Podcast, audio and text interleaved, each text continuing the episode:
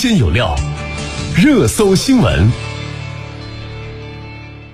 保险消费呢是一种契约行为，保单合同对于契约双方都形成了约束。但是呢，在保险消费的实理的过程当中，签字确认环节的不规范，往往也会引发保险纠纷。而在这类保险纠纷当中，消费者又该如何主张自身的合法权益呢？接下来我们来通过湖北台金融服务热线栏目记者付江坤的调查，一同了解一下。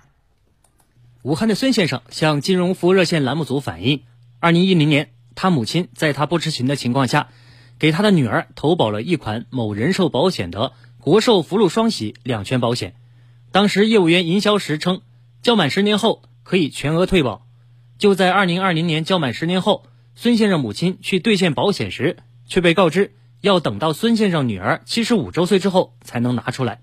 孙先生说：“这个保险是每年交一万，交十年，这是一款分红险。”而且那个业务员在操作的时候是违规的，因为合同上有明确的需要监护人和授权人的同意，这个都没有，是直接是代签的。保单代签名的情况相对较为常见，但保单合同没有消费者签名的情况却实属罕见。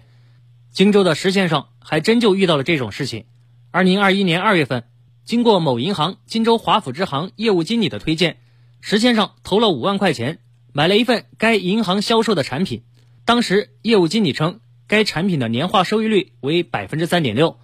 但并没有说该产品是保险产品还是理财产品。直到二零二二年二月接到续交保费的通知时，石先生才意识到情况不对。石先生一回想才发现，二零二一年六月份，他曾收到了一份某人寿保险的保单合同，一查询才知道，二零二一年购买的产品是该人寿保险的。长城爱永随终身寿险尊享版理财保险，每年缴费五万块，缴费期限为三年。但奇怪的是，这份保单合同并没有石先生的签字确认。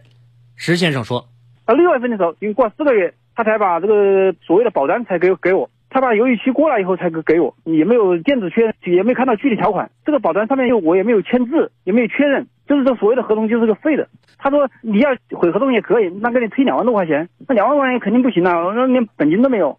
记者通过微信也看到了石先生手上的纸质保单，在保单的投保人及被保险人一栏均没有石先生的签字确认，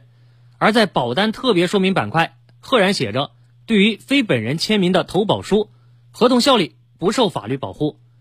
记者也把这一情况反馈给了事件相关方。某银行荆州华府支行工作人员曾先生，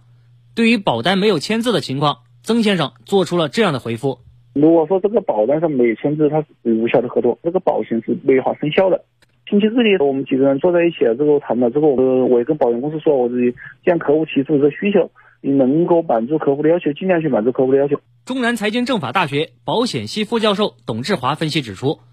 这类纠纷在保险实务中屡见不鲜。根本原因就是信息不对称，许多保险代理人受利益驱动，尤其在理财类保险产品宣传时，经常对产品的保险属性和收益情况含糊其辞，导致消费者对保险产品理解困难，这就给一些保险业务员的销售误导提供了机会。董志华说。